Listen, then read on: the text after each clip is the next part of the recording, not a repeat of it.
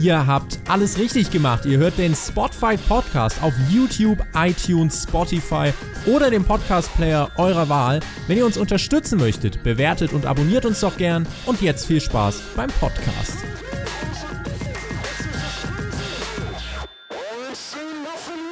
Brutale Action mit Tischen, Leitern, Stühlen und vielen weiteren Gegenständen, die hier unter dem Ring hervorgezogen wurden.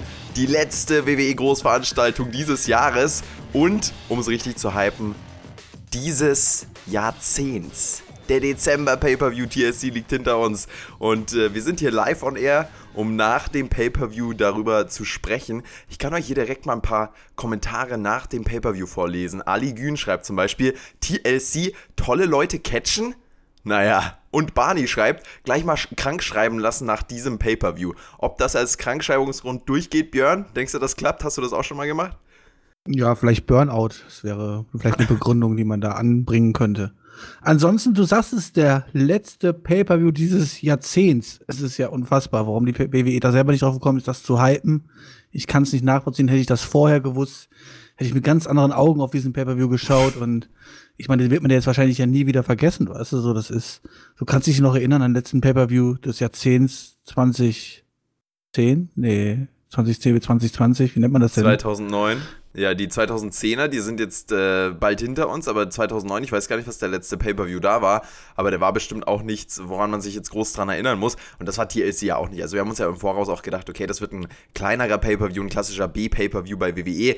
Und es war ja auch zeitweise unterhaltsam, aber da war jetzt nicht viel dabei, woran man sich dann groß erinnert. Wobei es trotzdem äh, so ein paar Entwicklungen gab, die man ja nicht außer Acht lassen sollte. Wir werden drüber sprechen. Und dabei, Björn, würde ich fast sagen, das Ganze fing ja richtig richtig, richtig geil an. Wir hatten ja zum Start das SmackDown Tag Team Championship Ladder Match. New Day gegen The Revival, ein Match, das mir persönlich äh, sehr gefallen hat. Innovative Action, teilweise auch brutal, wie es eben zu erwarten war. Ich fand, Kofi war hier fast so ein bisschen der MVP des Matches hat hier einige sehr, sehr innovative Aktionen, denke ich, auch reingebracht in der Matchvorbereitung und passt auch super natürlich in so eine Stipulation rein, keine Frage, als dieser klassische Highflyer oder klassischste Highflyer in diesem Match.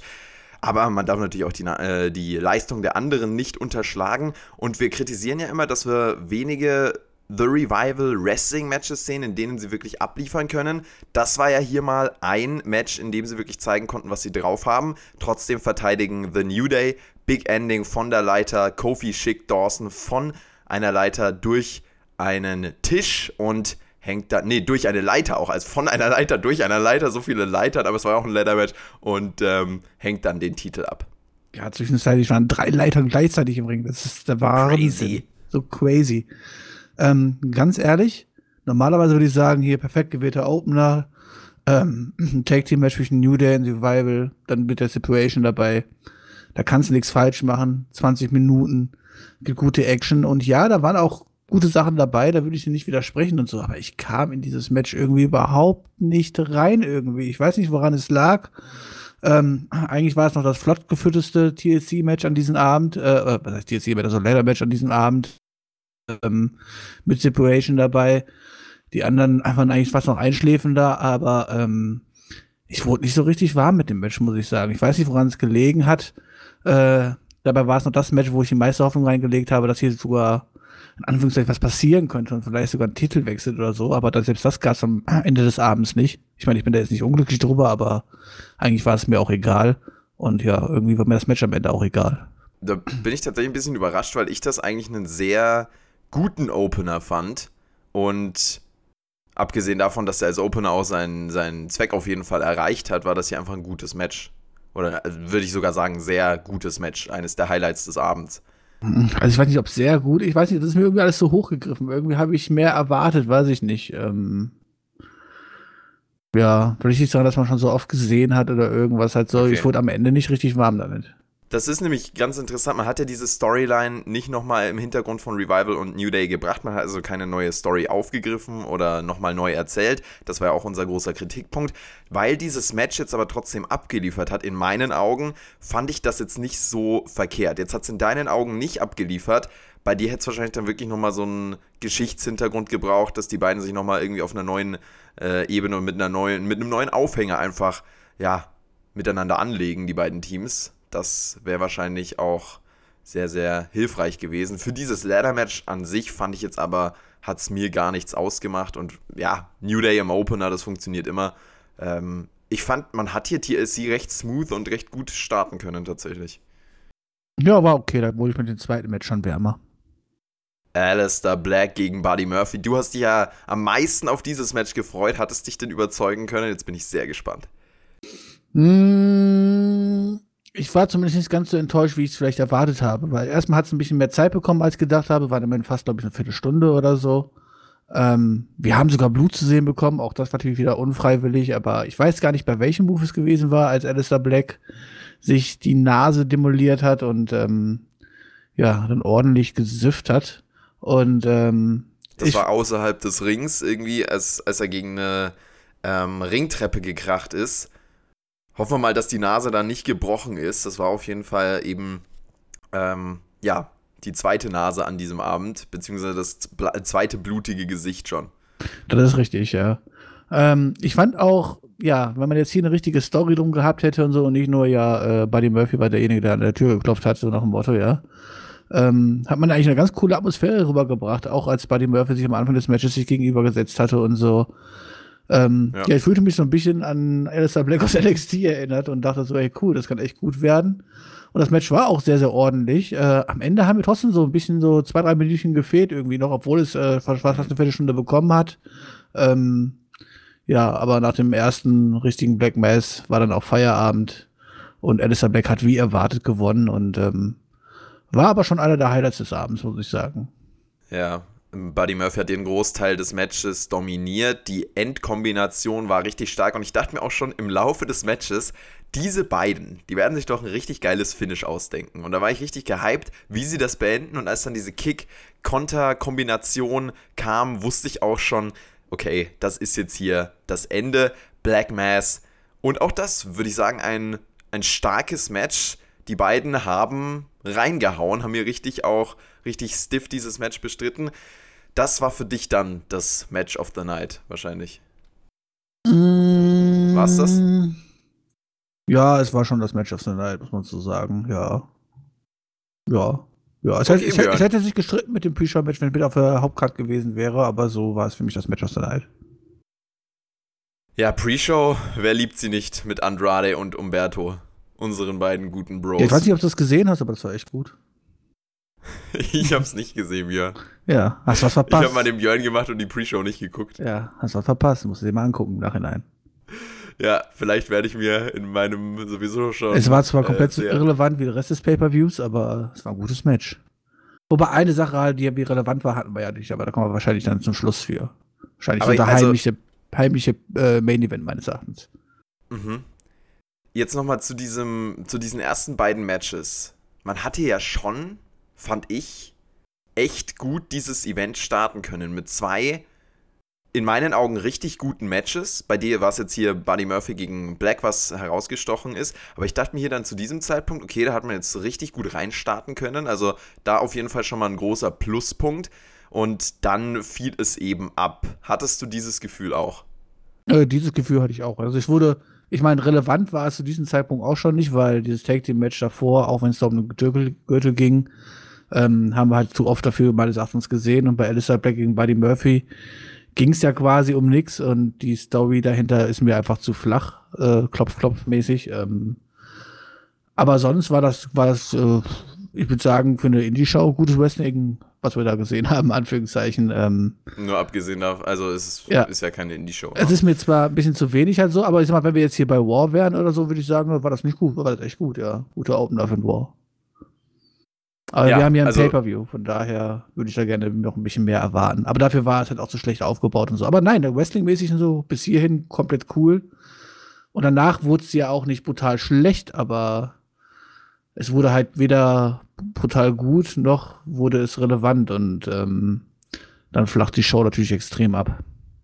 Die Viking Raiders, die ja, gewinnen ihre Matches, im Normalfall zumindest, aber hauen uns ja nicht so wirklich um, was auch ihren Charakter angeht. Und jetzt haben sie hier bei TLC nicht mal so richtig gewinnen können. Das Double Countout Finish hat uns, denke ich, beide überrascht, weil es einfach ein, ja, das schlechteste Finish des Abends war. Warst du denn total überrascht von den Open, also von der, von die Personen, die den Open Challenge angenommen haben? War krass, oder? Ach, stimmt, das war ja eine Open Challenge, ne? Ja. Das habe ich schon wieder völlig verdrängt, aber da wollte ich auch noch was zu sagen. Gut, dass du es ansprichst. Ich habe es ja schon im Voraus gesagt, wenn du Teams aus dem WWE-Kader nimmst, du kannst die Leute nur enttäuschen, wenn du eine Open Challenge ankündigst und die dann von OC angenommen wird, weil die Leute immer Erwartungen haben, wenn es um eine Open Challenge geht und die damit direkt verknüpft sind und dann kommt die OC raus. Also die ja, Halle war auch nicht so begeistert. Wenn es jetzt, weißt, wenn es jetzt bei War wäre, okay, oder SmackDown, war es ja in Ordnung. Ja. Also aber beim Pay-Per-View hat man da natürlich eindeutig mehr Erwartungen, wenn man das so ankündigt und ähm, naja,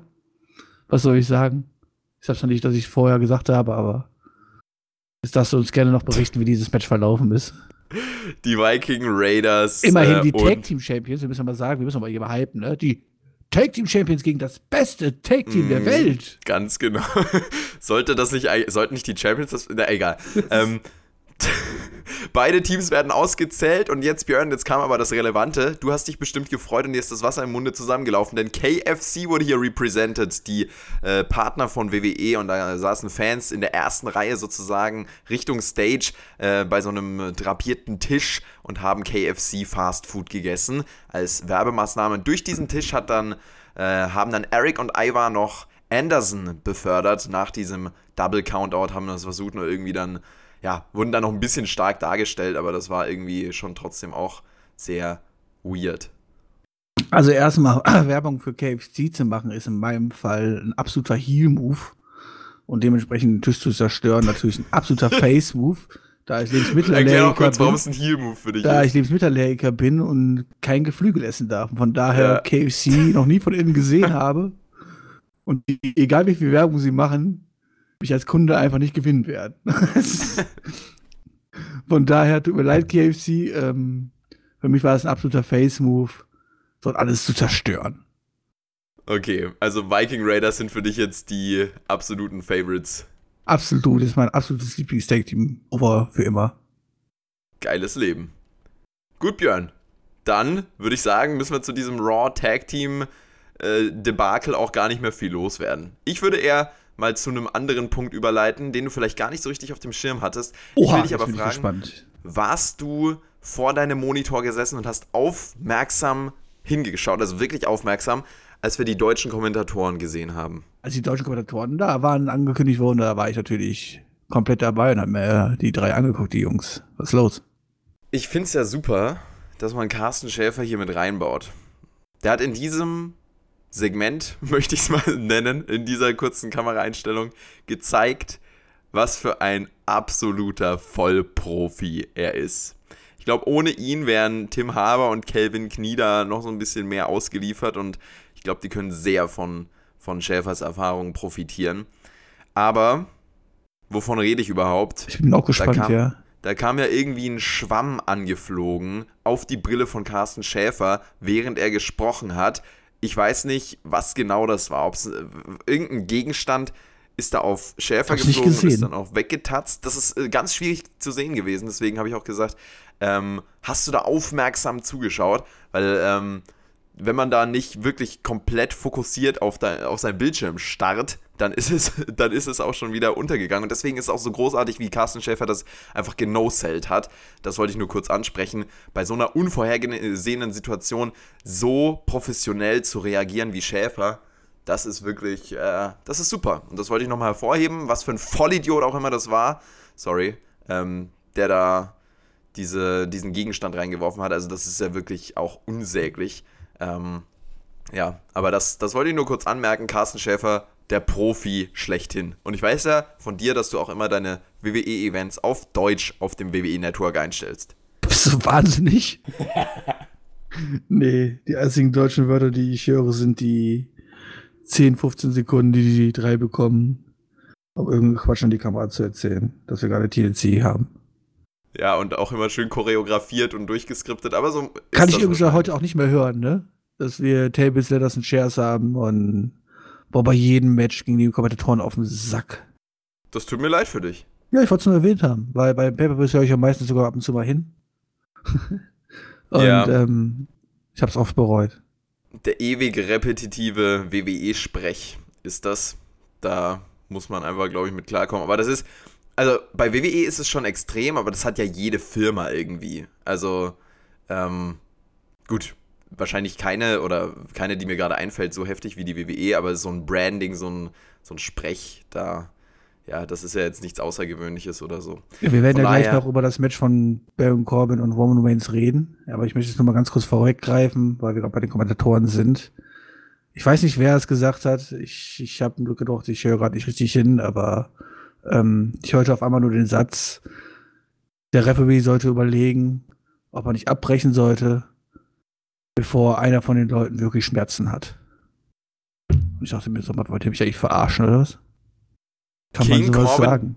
Gegen Roman Reigns. Der, lass uns doch mal direkt darüber sprechen.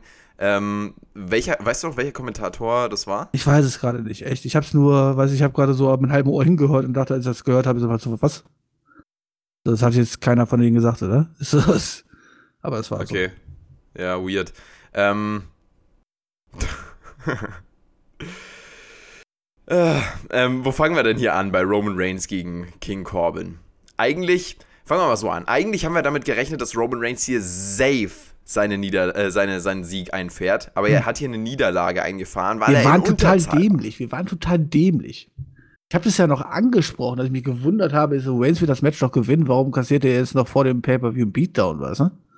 Aber wir wissen doch, Regel, derjenige, der den Beatdown kassiert, äh, äh Quatsch, Beatdown verteilt, er hat ja verteilt, also die Heels haben ja verloren. Ähm, der den Beatdown kassiert, der wird dann im Pay-Per-View overstehen und mhm. hätte man sich eigentlich fast denken können, oder? Von dieser Regel halte ich auch tatsächlich nicht so viel.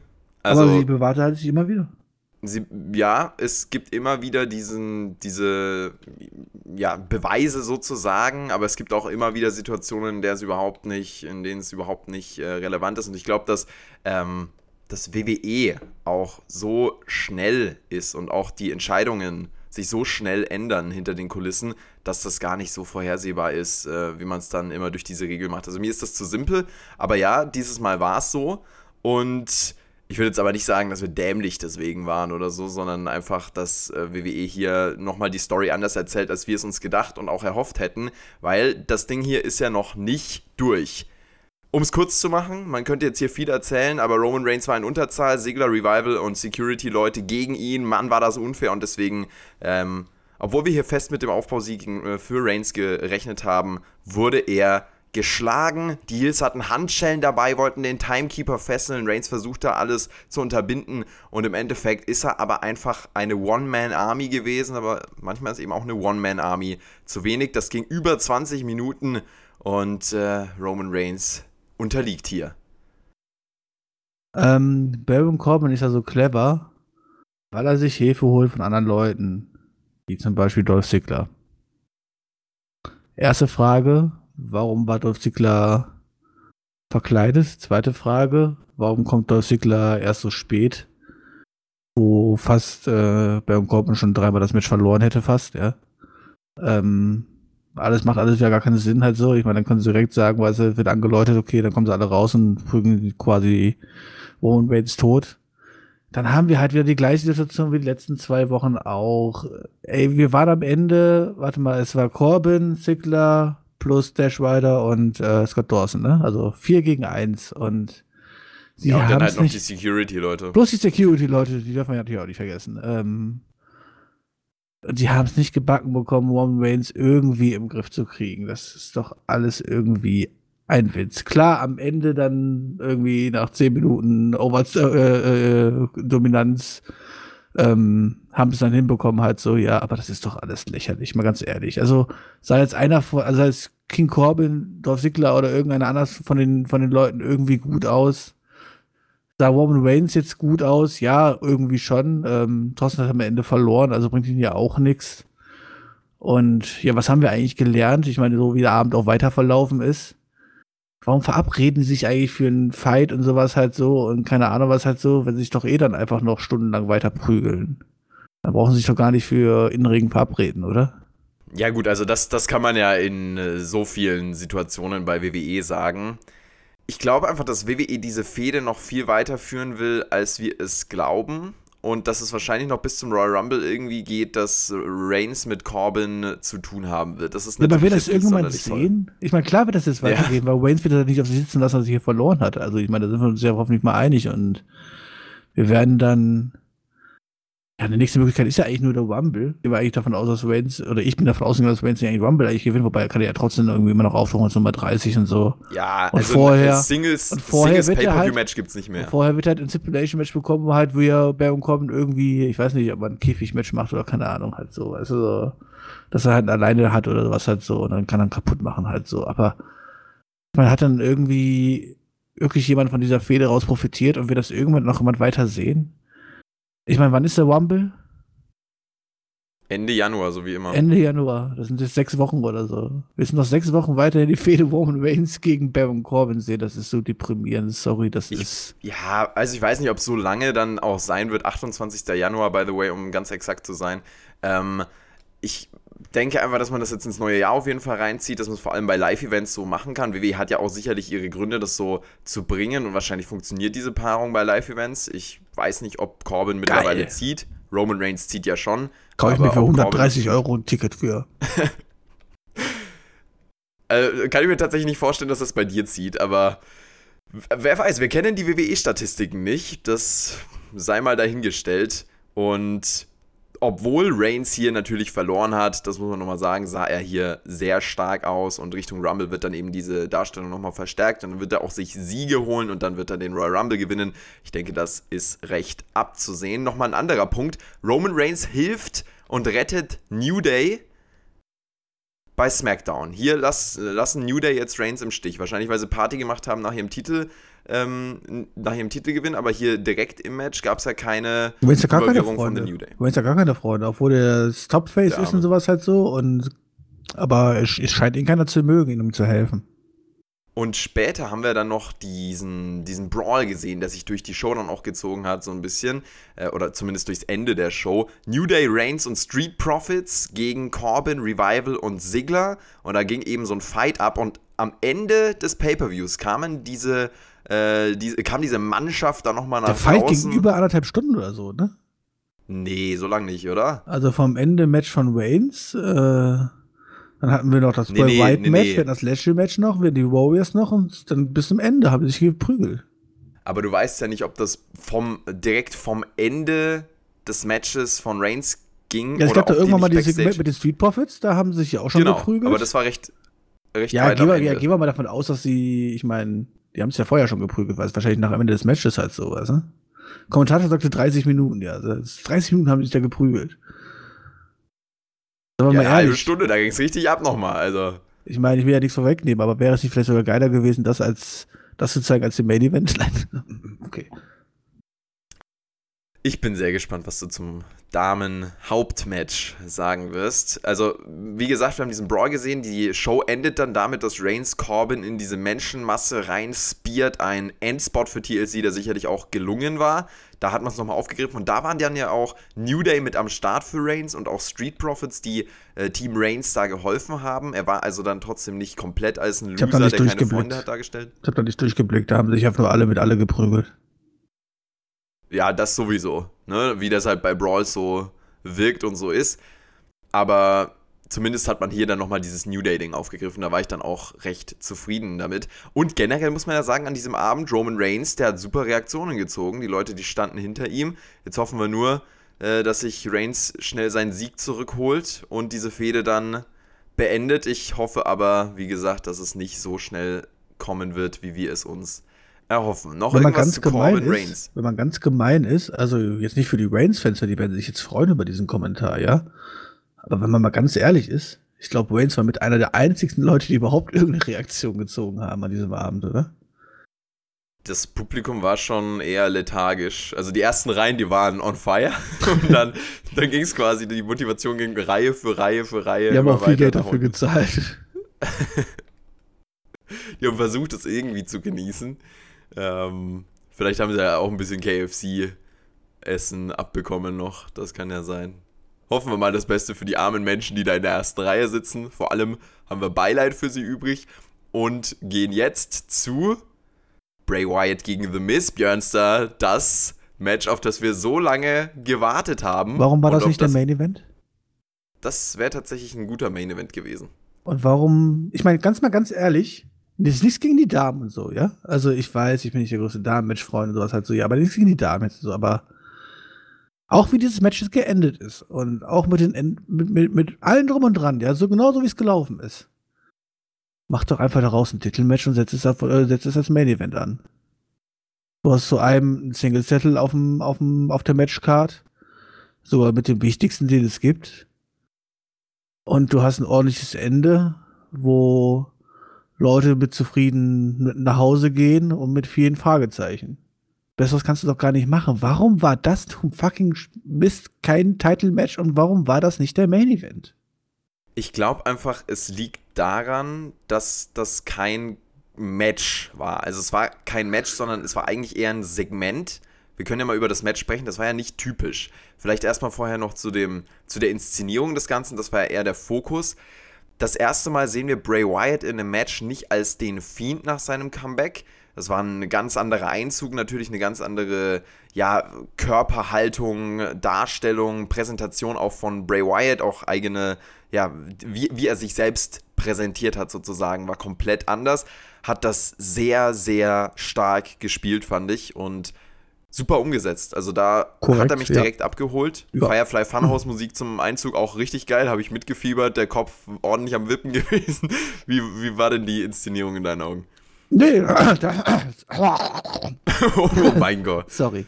Ähm, Gute Besserung. Ja, die Stimmung kann um 5 Uhr morgens schon mal abhauen.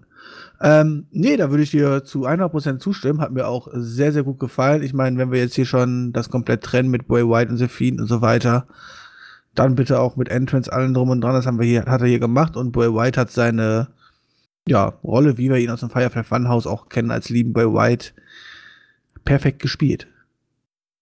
Perfekt gespielt und ich finde auch, dass das einfach großartig einmal natürlich von, von Bray Wyatt umgesetzt ist, aber auch einfach dieser Charakter, den Bray Wyatt hier reinbringt. Je mehr ich darüber nachdenke, desto mehr fällt mir ein, was für verschiedene Möglichkeiten es gibt, den da einzusetzen und damit einfach neue Geschichten zu erzählen. Der verwirrt uns zwar teilweise und teilweise denken wir uns, wieso macht man das jetzt so, wieso setzt man ihn so ein?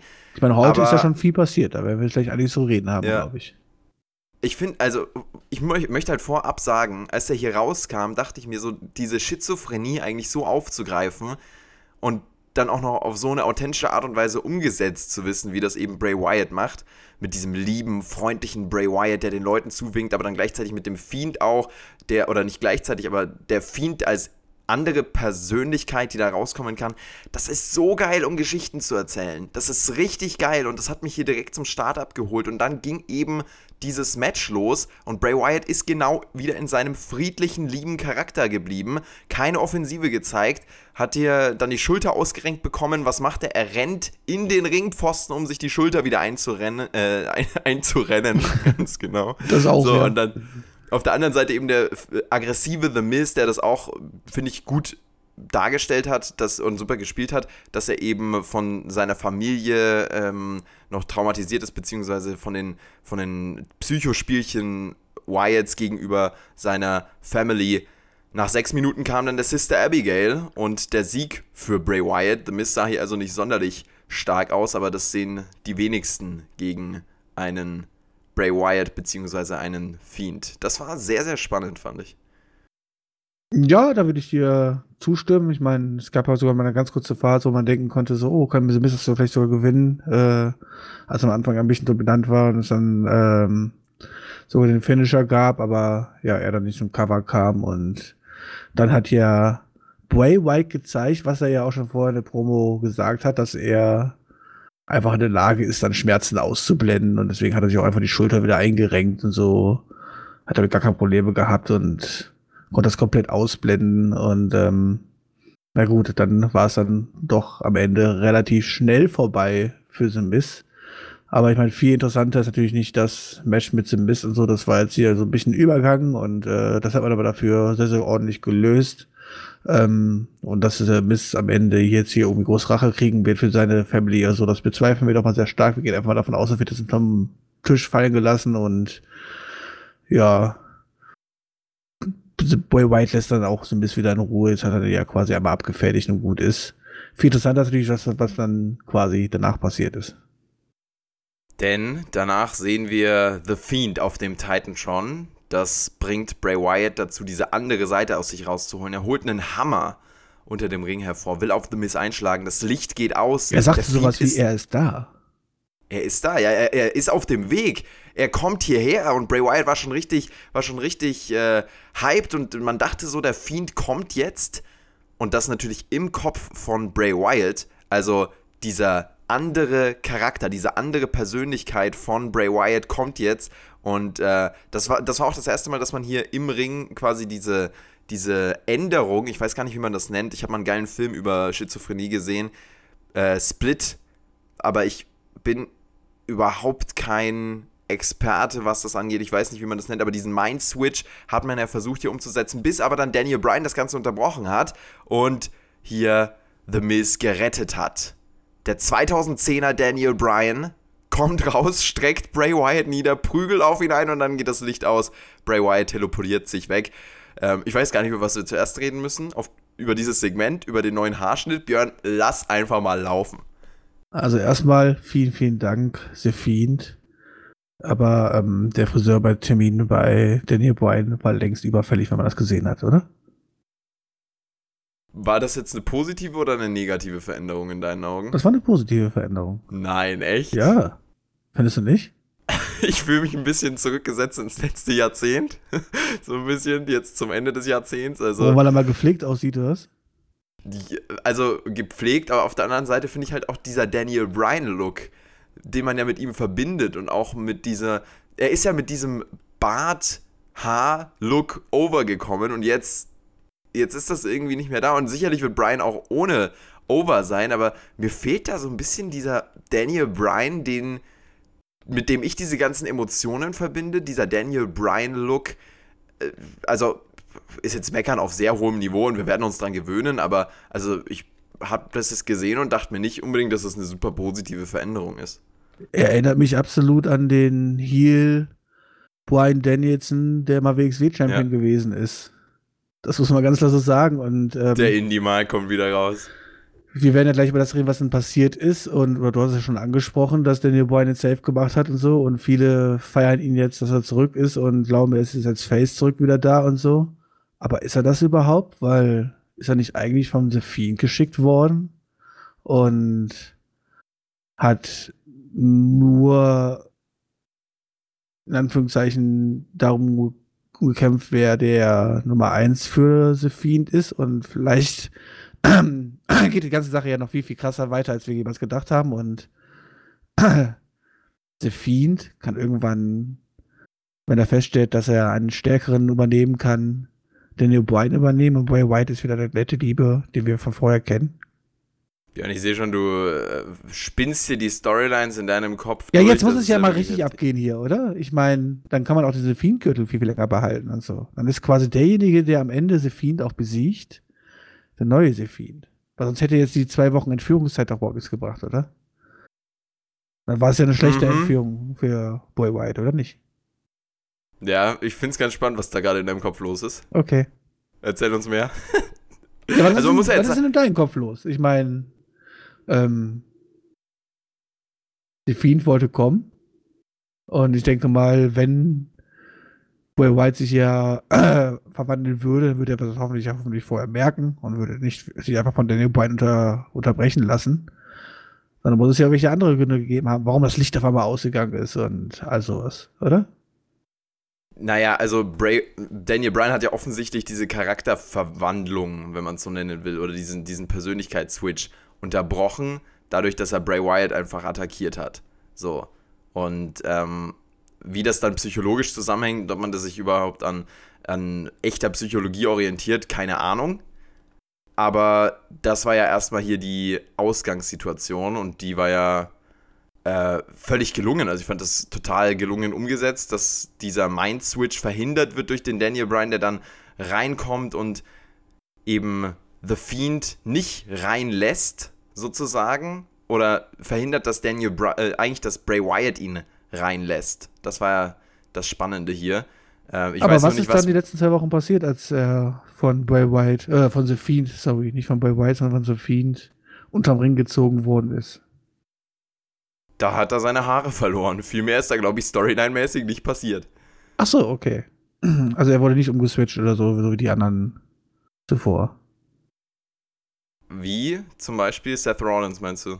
Wie zum Beispiel Wallens oder Finn Balor. Das war halt aber auch nur, das war halt nur temporär sozusagen.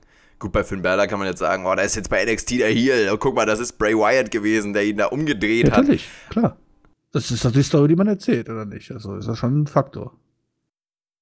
Ja, also man, man, es ist sicherlich ein Faktor. Es ist aber nicht die komplette Story.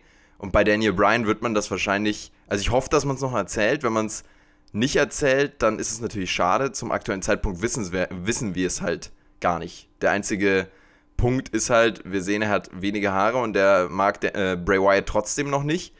Und versucht jetzt hier gegen ihn anzukämpfen. Und das wird dann auch Richtung Royal Rumble natürlich so passieren. Guck mal, Italy im Chat fragt die entscheidende Frage: Wie ist Brian Daniels eigentlich von Fiend entkommen?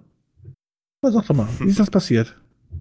Ja, das wird, wird man uns bei SmackDown hoffentlich erzählen. Oha! Da bin ich auch schon sehr gespannt Da hat drauf. aber jemand Hoffnungen. Ich bin sehr Ja. gespannt. Glaubst du also, dass wir Daniel Bryan als Face jetzt weiterhin sehen? Ich. Boah, ich tue mir tatsächlich schwer bei dieser Fehde diese Heel-Face-Einteilung vorzunehmen. Bei uns wird ja auch ab und an kritisiert, ja, ich finde schon, dass ihr häufig dieses Heel-Face zu krampfhaft einteilt. Ich glaube, hier ist es schwierig, weil eben Bray Wyatt ein schizophrener Charakter ist. Der ist nicht nur ein Heel- oder ein Face-Charakter, der ist eine Mischung aus ganz vielen verschiedenen äh, ne, Elementen und also das macht's auch so großartig, das macht's so interessant bei Bray Wyatt, allein was dieses Heel-Face-Ding angeht. Bray Wyatt ist ein so spannender Charakter. So, und jetzt ist die Sache, Daniel Bryan geht halt dann gegen diesen Charakter und ist auf der einen Seite schon der Publikumsliebling, auf der anderen Seite halt aber auch, ne, da ist noch dieses Aggressive von seinem Öko-Gimmick in ihm drinnen und dieses Gleichgültige auch. Ich glaube, dass er als Face etabliert wird und dass man dann trotzdem wieder in diese Charakterdynamik geht. Daniel Bryan ist der Face, einfach was besser funktioniert und Wyatt ist der Heel, aber ich glaube, dass es äh, deutlich komplizierter ist als das. Ich glaube auch, dass es deutlich komplizierter ist. Und ich setze jetzt mal der Hoffnung mal rein. Wir haben ja die letzten Wochen gesagt, es läuft eh auf ähm, Roman Reigns gegen The Fiend bei WrestleMania hinaus. Ich sage, bei WrestleMania tritt Bray Wyatt gegen Daniel Bryan an. Und nach dem Match wird Daniel Bryan der neue Fiend werden und die Maske tragen. Okay, Björn. Während du jetzt hier gerade wieder aus, aus deinem Albtraum hoffentlich erwachst, möchte ich dich noch fragen, bringt man den Pulli Wyatt jetzt von TLC häufiger in der Fehde? Weil das ist ja auch ein super Mittel, um zu verhindern, dass der Fiend hier Prügel bekommt. In so, keine Ahnung, wenn man drei Matches hat, im zweiten, dass dann Bray Wyatt rauskommt und da die Schlägerei einsteckt und die Niederlage und dann kommt aber wieder The Fiend und holt sich diesen, diesen zweiten Sieg und damit gewinnt dann The Fiend quasi die Fehde. Weißt du, was ich meine? Bringt man das häufiger? Ich glaube schon, ja. Ich hoffe auch, weil das ist tatsächlich, also das holt mich jetzt tatsächlich sehr ab, was man hier bei TLC gemacht hat. Ähm, dass man diese Schizophrenie jetzt auch im Ring präsentiert und das offensichtlich so darstellt und auch Bray Wyatt lebendig präsentiert. Ich glaube, das ist das, was es so, was es dann lebendig auch macht, haha. Ähm, weil er im Ring erlebbar ist, anfassbar ist, weil die Leute auch auf ihn reagieren können und er nicht in einem Firefly Funhouse in einfach einem Video, in einem produzierten Video gezeigt wird. Also wie es da mit Bray Wyatt weitergeht, ähm, wird definitiv sehr, sehr geil anzusehen sein. Hoffe ich. Und dann gucken wir mal, was uns bei SmackDown alles erzählt wird. Björnster. Die Fehde des Jahrzehnts? Fragezeichen. Was würdest du sagen, ist die Fehde des Jahrzehnts? Der 2010er Jahre. Fehl, fällt dir da spontan was ein? Wir hatten einige großartige Fäden. Hm, Ich würde fast, CM also Punk ich würde sagen Summer John of Cena. Punk, ja. Die Authority gegen Daniel Bryan. Echt, okay. Johnny Gargano und Tommaso Ach, Ciampa. NXT ihrer darf ich ja bittere mitzählen. Achso, das sind ja ganz andere Voraussetzungen hier. Das ist ja. Das hättest du vorher sagen müssen. Ja, Björn, für was entscheidest du dich? Jetzt spontan. Einfach mal raushauen, Björn. Ich äh, fordere dich hier am Montagmorgen. Okay, also wenn wir, ja, dann Tommaso Jumper, Johnny Gargano. Soll ich dir sagen, was nicht die Fehde der 2010er ist, sondern die Anti-Fehde der 2010er Jahre? Ja, sagen? ja, Moment. Ähm, New Day gegen alle. Nein. Rusev gegen Bobby Lashley. Ach nee, da hatten wir schon Schlimmeres. Was denn? Mm. ähm. Lana und Wayne Sigler. die sich mit Hundefutter prügeln. Okay, du willst mir jetzt also erzählen, du findest Lana und Lashley besser als Reigns und Corbin? Mhm. Das habe ich jetzt nicht gesagt, aber. mhm. Ja, also ich erzähle hier mal, Björn, bevor du dich noch weiter hier in, ins Hundefutter reitest, erzähle ich mal kurz, was passiert ist. Rusev will Lashley einfach nur verprügeln. Kann man auch verstehen, weil er hat ihm ja die Frau ausgespannt so und dann, dann hat er versucht, das hier zu machen mit Gegenständen. Und hat auch einiges an Offensive landen können, aber Lashley schlägt zurück. Dann greift Lana ein. Ja, klammert sich an Rusev ran. Hätte auch nicht gedacht, dass wir das nochmal sehen. Und dann schickt Lashley Rusev durch den Tisch. Er gewinnt das Match. Zumindest beim zweiten Versuch hat es dann mit dem Tisch auch geklappt. Und er bricht. Rusev unterliegt. Und Lashley ist jetzt auf dem Weg zur Heirat. Ja, was soll ich dazu sagen? Weißt du, was das bedeutet? Ist das hier nicht? Ja, ja, du kannst. Du findest es doch besser als Reigns gegen Corbin. Ja, du kannst ja jetzt, du kannst ja jetzt nicht sagen, okay, das war jetzt das Ende der Fehde oder sowas halt so. Ich meine, wie sieht denn Rusev dabei aus? Ich meine, als gestürzter Ehemann und so. Ich meine, da muss ich ja wirklich rechnen. Ich meine, wir können nicht darüber streiten, ob es eine Rache ist, ein, ein Match im Ring zu gewinnen gegen den späteren neuen Freund oder was halt so. Und man kommt ja, im Wrestling schon, oder? Ja, irgendwie weiß ich nicht. Also mir wäre das persönlich zu wenig halt so, aber ist eine andere okay, Sache. Okay, also du willst Men den Menschen dann einfach, du willst den foltern in deinem Jobberkeller oder was? Das habe ich jetzt nicht gesagt, aber ich würde zumindest nicht darauf warten, dass ich ein offizielles Match gegen ihn habe, sondern würde es dann so wie Reigns machen und so mich einfach Backstage weiter prügeln, weißt du so. Mhm. Aber so persönlich nimmt es ja Rusev ja auch gar nicht, ist ja auch ganz froh, dass jetzt Lashley Lana heiraten möchte und so, da braucht er ja keine Alimente zahlen und so. Ist alles ganz gut, ist alles ganz nett. ähm, ja, aber ich meine ganz ehrlich, das Ende dieses Matches bedeutet ja nichts anderes, als dieser Scheiß geht weiter. dieser ja, Scheiß wird einfach weitergehen. Und Rusev muss ja seine Rache kriegen und so. Und ey, wenn die das auch bis zum Rumble ziehen und ich jetzt bis zum Rumble weiter irgendwelche Lashley Lana Sequenzen sehen muss mit Rusev, Alter, ich ich will nicht mehr! Gib mir die Kugel. Nein. Jetzt wollte ich, jetzt, Björn, jetzt wollte ich dir gerade ein Kompliment machen für deine etwas, ja, müde und deshalb sehr angenehme Sprech- und Stimmart heute. Aber dann hast du angefangen zu schreien. Dann habe ich, hab ich kurz überlegt, ob ich es wieder zurücknehmen soll. Aber ich verstehe dich auf jeden Fall. Du willst nicht mehr. Ich glaube, wir wollen alle nicht mehr. Trotzdem, also wir, wir haben ja schon angesprochen, irgendwelche Leute auf YouTube gucken das zuhauf und feiern das zuhauf. Ich suche sie immer noch, Leute. Wenn ihr das feiert, dann schreibt es bitte mal in die Kommentare. Ich würde gerne Menschen kennenlernen, die das feiern. Also, also ich würde sie, ich würde sie gerne ich gerne kennenlernen. Ja, sie ein. ja, ich würde sie gerne zumindest auf dem Schirm haben, um sie nie in meinem Leben kennenzulernen. okay, also nein, das ist jetzt alles ein Joke. Feiert gerne, was ihr wollt. Aber ähm, dieses Segment oder also diese Match Serie, beziehungsweise diese Fehde, wie auch immer man sie nennen will, hat deswegen leider in den Augen von WWE ihre Daseinsberechtigung. Und was die Reaktionen von Rusev auch angeht in dieser Fehde, muss man ja schon sagen, das bringt ihn in gewisser Weise over. Ich weiß nicht, ob es einfach die Fehde ist oder ob es Rusev selbst ist, der sich immer wieder selbst overbringt, einfach durch seine Art. Weil das hat er ja auch schon mal geschafft, ohne große Hilfe von WWE. Könntest du, dass Rusev gerade groß over ist? Echt? Also gab es aber ganz also andere Zeiten, als Russo wirklich mal over war. Also. Bei SmackDown, das haben wir auch nicht so angesprochen, leider. Ähm, bei SmackDown sage ich schon, bei Raw meine ich. Ähm, da fand ich schon, war er, war er recht over. Jetzt hier bei TLC war halt die Crowd auch einfach nicht, nicht am Start. Aber das wollte ich generell nochmal ansprechen, weil es dann auch nochmal in den Kommentaren aufkam dass Rusev ja schon eigentlich recht positive Reaktionen zieht für das Umfeld, in dem er hier steht, sozusagen. Jetzt gucken wir mal, wie das weitergeht. Ich, ich meine, wir, wir haben ja gesagt, es ist ja irgendwie gerechtfertigt, weil ja ähm, ja auch die Klickzahlen auf YouTube und sowas ganz klar für ja diese Storyline irgendwie sprechen, ne? weil die ja echt gute Klickzahlen bekommen hat und so. Jetzt musst du mir mal erklären, wie das letzte Video hier, das letzte Segment von SmackDown, wie das drei Millionen Klicks bekommen konnte. Von SmackDown? Ja, okay. War doch die News von Spotify, oder? Habe ich doch gerade eben so richtig gehört, oder nicht? Was meinst du? Das irgendwie dieses komische, blöde Segment, wo Wayne sich quasi mit den ganzen Deppen Achso, das Segment hat. meinst du? Ich dachte jetzt, du meinst irgendwas von Lashley und Lana. Nee, nee. deswegen sage ich ja, aber ja, Lashley und Lana wird ja dafür gelobt, dass sie so viele Klickzahlen bekommen, aber anscheinend reicht ja auch ein blödes Roman Reigns Segment, der Idioten verprügelt, oder? Ähm, ja, es, also es ist ja nicht nur Lashley und Lana, das auf YouTube zieht. Das darf man ja auch nicht verwechseln.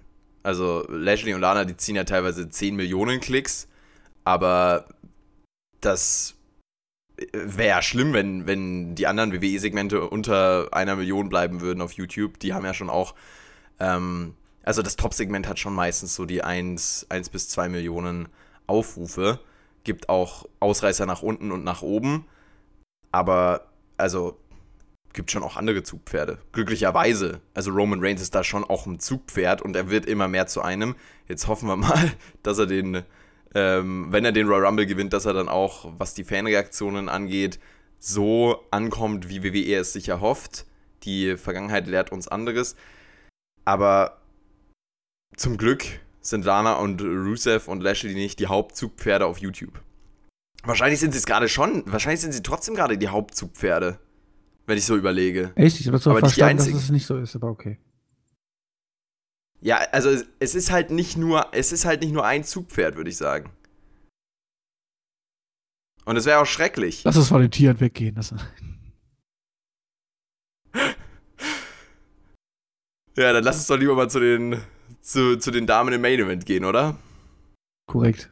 Denn auch Zugpferde. Oder hast du noch was dazu anzusprechen? Denn auch Lana Zugpferde und sind nicht CO2-frei, emissionsfrei. Von daher. So, Schluss jetzt. TLC-Match: Kyrie Zane, Asuka, die Kabuki Warriors und die Champions, die Women's Tag Team Champions gegen Charlotte und Becky.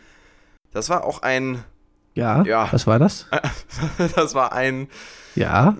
Also in, im Chat wurde es als Botch-Fest beschrieben. Ich weiß auch nicht, wie es anders. Also, wie würdest du es denn nennen? Das war nix. Das war einfach gar nix. Dabei sind da vier, ja zumindest drei sehr erfahrene, bei Carrie Sand ist auch erfahren. Also da sind wirklich vier sehr erfahrene Frauen im Ring. Großartig. So mit was so so das Beste, was so Frauen in der Welt angeht, ja. Also da hat man wirklich schon top of the top. Und dann hauen die so ein Match raus, was erstmal so lang langsam war, langweilig war, mhm. weil die Spots ewige Vorbereitung brauchten und so. Es komplett verbotscht war, es überhaupt keine Match-Psychologie gab, sich keiner mal irgendwie halb, halbe Sekunde sich mal Gedanken gemacht hat, wie man sowas halbwegs gut verkaufen kann und sowas hat. Ich denke nur an diesen blöden Spot als Charlotte, äh, was? Charlotte, ja, Charlotte. Oder was Becky, ich weiß es nicht. Der auf dieser Leiter gefesselt war mit dem Seil. Was ja auch schon gedauert hatte, so, ja. Und dann kommt, mhm. dann kommt Carrie Zay mit den Elbow angeflogen. Jetzt müsste sie ja normalerweise erstmal zumindest mal zwei Minuten tot sein oder so. Aber genau, genau dieser Move sorgt dafür, dass sie sich quasi aus dem Seil befreien kann, wunderlich. Und sich dann quasi wie so ein Wunderkind aufersteht und die erstmal verprügelt. Was ist das denn für eine Logik? Das ist einfach, das war so schlecht, dieses Match. Also, es war schlecht gebuckt, es war schlecht geworkt und es war pure Langeweile. Und ich habe keine Ahnung. Die Leute waren auch dementsprechend natürlich auch nicht heiß mit dem Match und warum man das in den Main Event gestellt hat, habe ich keine Ahnung. Ich verstehe es einfach nicht.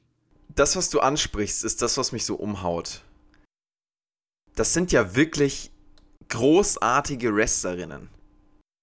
Also, das sind wahrscheinlich, hier in diesem Match standen wahrscheinlich mit die besten Wrestlerinnen auf dem Planeten.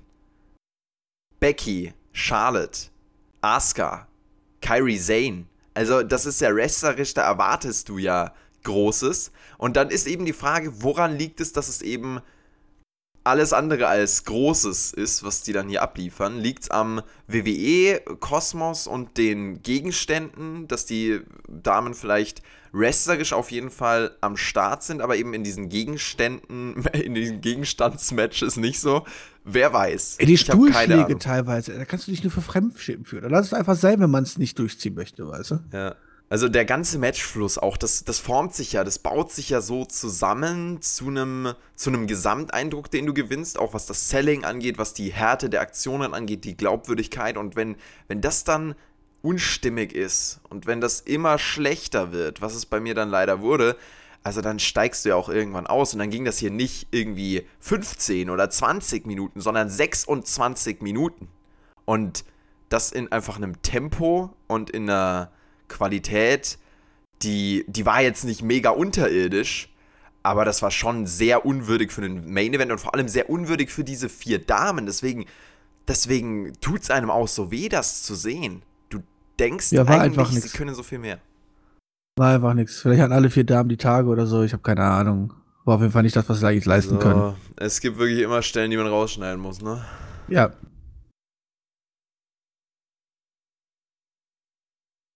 Gutes Leben, Björn. da habe ich schon schlimmere Kommentare abgelassen. Nein, es war auf jeden Fall so. wahnsinnig in Topform. Also da kennt man bessere Leistungen von denen. Das ist richtig. Vielleicht hatten sie auch nur Migräne oder so, ist ja auch okay. Ich glaube einfach, ich glaube einfach, es liegt an diesem. Keine Ahnung. Es liegt an diesem TLC-Match. Es gab ja auch wieder so einen so Spot, wie so oft in Leiter-Matches. Äh, eigentlich kann man es echt Leider-Match nennen. Das ist ein Leider-Match gewesen, weil wenn man das hier sieht, Kabuki Warriors beide oben auf der Leiter warten auf Charlotte, die sie dann runterschmeißt. Also, ich will es auch nicht mehr sehen.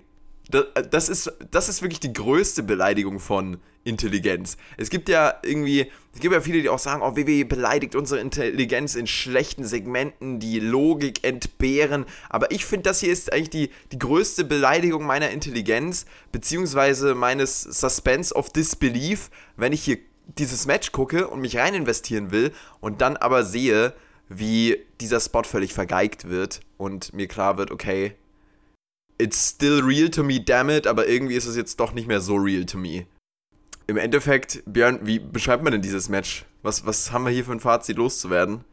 Das ist ja wirklich sowas von underwhelming gewesen, leider. Es war ja auch nicht mega, mega schlecht, aber es war einfach total enttäuschend. Ja, aber ich gehe davon aus, also wer das Match sehen möchte, braucht einfach nächstes Mal in die nächste Botchamania-Folge reingucken. Da werden sie dann einfach so Clowns-Musik drunter setzen und dann einfach die kompletten 26 Minuten abspielen. Dann haben die Folge auch voll. Das Ding ist ja auch, man hat ja die drei, äh, oder die drei sage ich schon, die vier, äh, auch schon in guten Matches gesehen und auch bei Raw und SmackDown schon mit guter Wrestling-Action einfach. Und dann sieht man hier bei TLC halt dieses, dieses TLC-Match. Und ich glaube wirklich, dass es an der Stipulation liegt, dass es hier völlig den Bach runtergegangen ist. So sei es. Ja, warum? Aber wir haben auch schon gesehen, dass die Damen auch sowas wie ein Käfigmatch und sowas wirken können. Also, Klar aber nicht, nicht in der Konstellation anscheinend. Also, und ich glaube auch. Da nicht, kam sie mit den Gegenständen glaub, ja auch klar. Ja. Ja. Müsste man mal einen Wrestler fragen. Ich glaube, das war einfach, die haben einfach null Chemie miteinander. Die haben sich vorher null Gedanken über das Match gemacht. Die haben sich da. Ach doch. Die. Da hat einfach nichts gepasst. Ja, die, also die Chemie hat tatsächlich nicht hingehauen, aber also sie haben sich schon Gedanken gemacht, sie haben es schon versucht. Oder? Also, das ist meine Hoffnung, das ist mein Eindruck. Ich würde das jetzt nicht unterstellen. Ja, aber stell mal vor, du tust jahrelang üben, ja, um für deinen Sport auszu äh, auszuüben und sowas halt so. Und dann bist du der Hauptakt einer Drei-Stunden-Show. Oder eine Show, die über drei Stunden geht.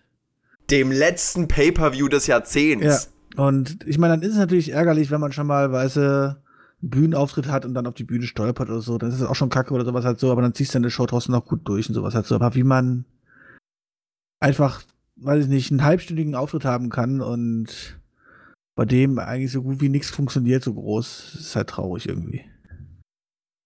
Das ist leider wahr. Und also, ja, dieses Match, da kann man einfach nur einen traurigen Smiley dahinter setzen und muss sagen, Leute, guckt euch das bitte einfach nicht an. weil das ist echt enttäuschend gewesen. Enttäuschend in dem Sinne, dass man gedacht hat, ähm, ja, oder erwartet hat. Mach einfach das, Scheiß, das Scheißmatch von Bray White zum Titelmatch und das in den Main Event. Alle gehen glücklich nach Hause. Wäre wohl besser gewesen, ja. Björn, wie war denn TLC in deinen Augen? Der letzte Pay-per-View des Decades und einige spannende Entwicklungen.